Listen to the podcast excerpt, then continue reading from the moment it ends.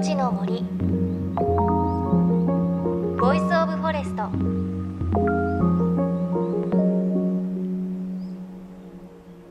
おはようございます。高橋真理恵です。5月も中旬へ向かっていますね。早いですよね。この時期は苗を植える時期で田んぼに小さな苗がいっぱいになってくる季節です。我が家では今芍薬のお花が綺麗に咲いています。あの芍薬ってすごくこうボタンに似ているボリュームのあるお花なんですけれど一本あるだけでもすごく華やかなんですよね。我が家の芍薬は濃いピンク色の花ですごくこう春というか初夏を感じさせてくれます。さあ JFN38 局を結んでお送りします。命の森 Voice of Forest。この番組は森の長城プロジェクトをはじめ全国に広がる植林活動や自然保護の取り組みにスポットを当てるプログラムです。各分野の森の賢人たちの声に耳を傾け森と共存する生き方を考えていきます。今日は先週に引き続きベストセラー里山資本主義の著者茂谷幸介さんのお話お届けします。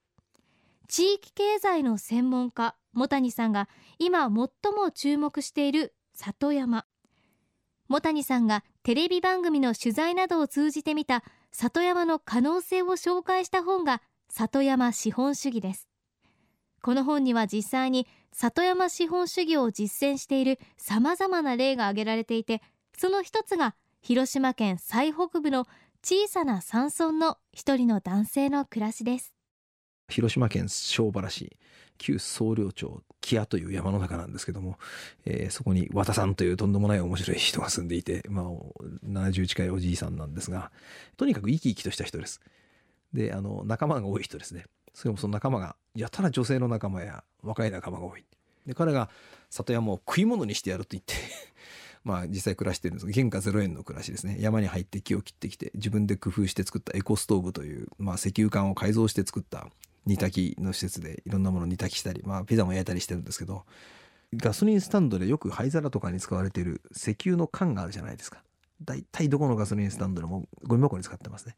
あれをですね切って加工したものです。それでごく少量の木切れを中に入れると燃やせるように工夫してあって石油缶の上で煮炊きができるんです。いざ何かあった時に1個持っとくともうそこら辺のまあ公園から拾ってきた木切れでも飯一杯炊けてしまうんですね。で彼は近所の人の持ってる山の木だけもらってそれを炊きながら暮らしてますが相当程度電気ガス代がかからない。あもちろん電気ガスも使うんですよ。ただ都合のいいとこだけ木を燃やして暮らしてる。まさに里山を食い物にしてるわけです、えー、自分で持ってる畑でもですね美味しいものが取れます。でそれと、まあ、取れないものを買ってきて合わせて暮らしている。そして、まあ、いろんな人と仲間を作っていて楽しく集まって、まあ、あの山里料理みたいなものを奥さんが出してみたりであとイノシシとか鹿がたくさん取れるんですね。特にイノシシが美味しいんですね。どんぐり食い放題で本当にイベリコ豚みたいな味になってます。そういうものをその、まあ、やっぱ彼はやらないけど漁ができる仲間がいましてね。取って漁して取ってくるとじゃあみんなでじゃあ飯でも食うかと言って集まってまたやってると。そこにその、えー、地域の面白い人たちが集まってあの情報交換が始まるということで、えー、都会の人が気が付かない間に山の尾根線沿いに全国がつながってるみたいなネットワークができてるんですよ。このエコストーブなんですが本の中には写真も出ているんですよね。見た目はこう円筒形の石油管の横から煙突が出ているとてもシンプルな構造です。これでピザも焼けちゃうそうなんですよね。でこのエコストーブについてなんですけれど作り方インターネットでも結構たくさん出ています、まあ、高さだいたい30センチから40センチぐらいの石油管というのはガソリンスタンドなどでタダで譲り受けることができますしそれ以外のパーツはホームセンターで購入することができます。で全部合わせても、まあ、5000円から6000円くらいで作ることが可能だということなんです。あの炊飯器とか暖房とかオーブンなど全部買い揃えるのに比べればすごくお得ですよね。さらにあのいろいろ使ったとしても木を拾ってきたりすることは必要ですけれど電気代がかからないというところもすごく魅力かなと思います。ちなみに和田さんは東日本大震災直後電気もガスも使えない環境の被災地へエコストーブの作り方を教えに行ったそうです。そしてもう一人広島のお隣岡山県には町ごと里山資本主義を実践しているところがあるんです。今の岡山県真庭の場合は、まあ、木を燃やして発電をしてるわけなんですけど、まあ、全国にいくつかありますがここはその儲かっている製材所がありましてね木くずが大量に発生する。でこの木くずを、えー、燃やして市民の電気のまあ1割ぐらいまで賄っていてで今増強投資していて2割3割と増やしていくんですが、えー、自然エネルギー比率まあ2割3割っていうとドイツとかオーストリアにも匹敵するね非常に立派な成績になるわけなんですけど何分製材所から木くずがタダで発生するのでそれを加工してペレット木質バイオマスペレットって、まあ、あの燃えやすい燃料の粉みたいなやつにおがくずを加工するんですがペレットストーブというものを皆さん買いましてね家の中でまあ燃やして暖を取ってるんですがこれね真庭市だと灯油のね半額なんですよ。で灯油がどんどん値上がりするでしょ？ところがそこで影響を受けないハウス農家の人なんかも、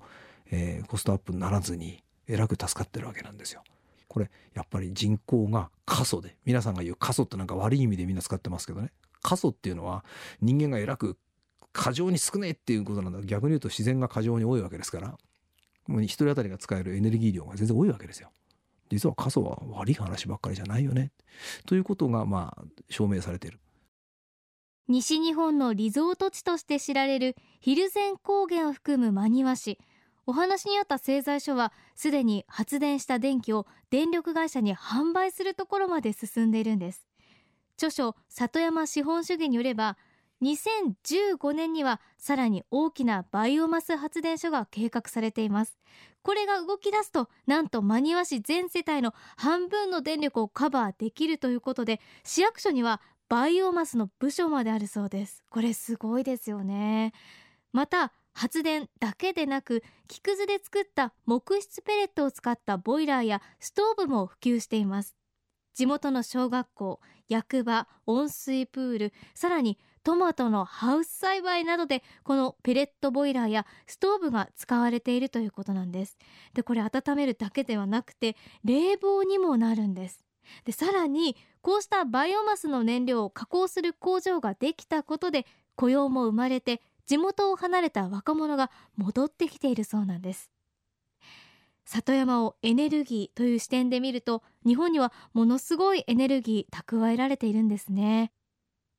茂谷さんは海外と比較しても日本の森にはまだまだ可能性があると言います。えー、さらにオーストリアとか行きますとねオーストリアってのはヨーロッパですけどヨーロッパの中で数少ないまだ木が残ってるところでそこではその一つの村全体がもう地下に管を配送管を通しまして村の地下に空気圧でペレットをフャーっとこう空気で飛ばして各家に配送してそのガスみたいな感じね。それでその家の中で暖房を使ったりいろんなことに使われているという例もオーストリアにはあります。ただねヨーロッパではこの木を燃やすというのはもう随分前から技術革新が進んでいてもう一通り一巡してるんですね。でドイツあたりではもう木が足りなくなってしまいました。だから日本はもうそのはるかって2週遅れぐらい手前でまだその山に生えてる木が燃料としてすごく有効活用できてヨーロッパではもうほとんどなくなったぐらいまでいってるということを誰も気が付いていない。で間伐材も何も取る人がいなくてほったらかしドイツなんかあんまり木ないんですよもともとだからもう産業革命で切っちゃって生えてこないんで。オーストリアはね国土のね15%が森なんですね。アルプスが残ってて。その森にある木を新しく生えてくる分を7割ぐらいまで活用してまあかなり大きい産業になってるんです。日本ってちなみに国土の7割近く70%近く森なんですよ。しかも先進国の中でも多分世界でも本当珍しいと思うんだけど年々森が増えているんですね。耕作放棄地がどんどん森に戻ってるもんですから。人口減ってますしね。でその増えてる森にヨーロッパよりもはるかに緯度が南なのでたくさんお日様注いで雨もすごく多いから木がたくさん育ちます。でこの日本は真面目にやりだすとドイツの6倍ぐらいの自然エネルギーがあるらしいですね。でそれをまだほとんど手つかず。ただこの里山資本主義は最先端なんだけどあんまり世界的に普遍的ではないんですよ。言ってる意味はその日本ぐらい自然に恵まれてる社会であればものすごく機能しますけどね。例えば砂漠の国では大変に限界があります。だからもう里山資本主義は最先端であると同時に日本ならではのやり方でもあるので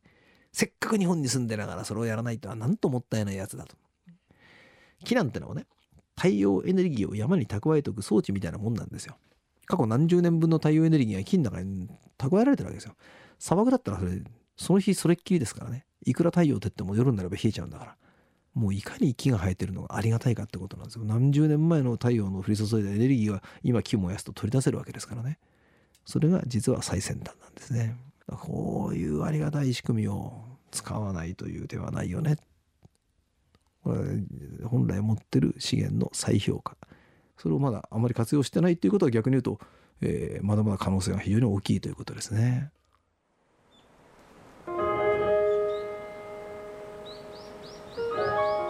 の森。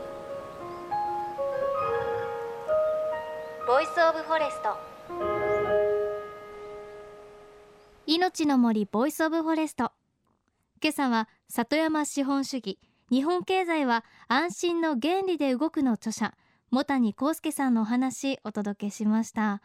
ね今日インタビューに出てきた広島県の庄原市と岡山県の真庭。両方とも素敵ですよね。ぜひ一度行ってみたいなどんな風に皆さん暮らしているのかなって気になりますし見てみたいなと思います。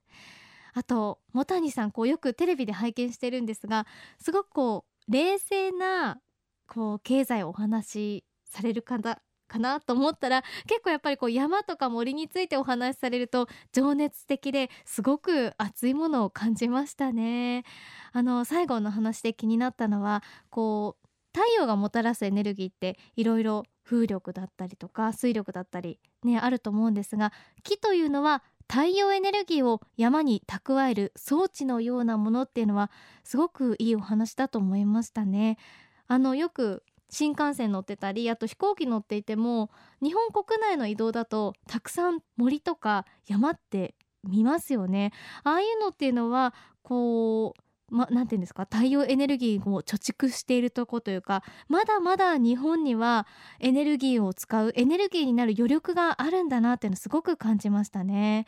あとは、うん、お話にあったエコストーブすごくいいですよね。あれ自分で作るのもきっと楽しいでしょうしまた自分で作ったものでご飯を作ったりあとピザも焼けるということなのでなんかちょっと体験してみたいななんて思いました。やっぱりこの茂谷さんのお話を聞くとちょっと里山資本主義憧れるななんて部分あるかなと思うんですが来週は都会でも里山資本主義を取り入れる方法をお伝えしていきたいと思います。ぜひ聞いていただけたら嬉しいです。命の森 Voice of Forest。お相手は高橋真理恵でした。命の森。の木の森。 Voice of Forest。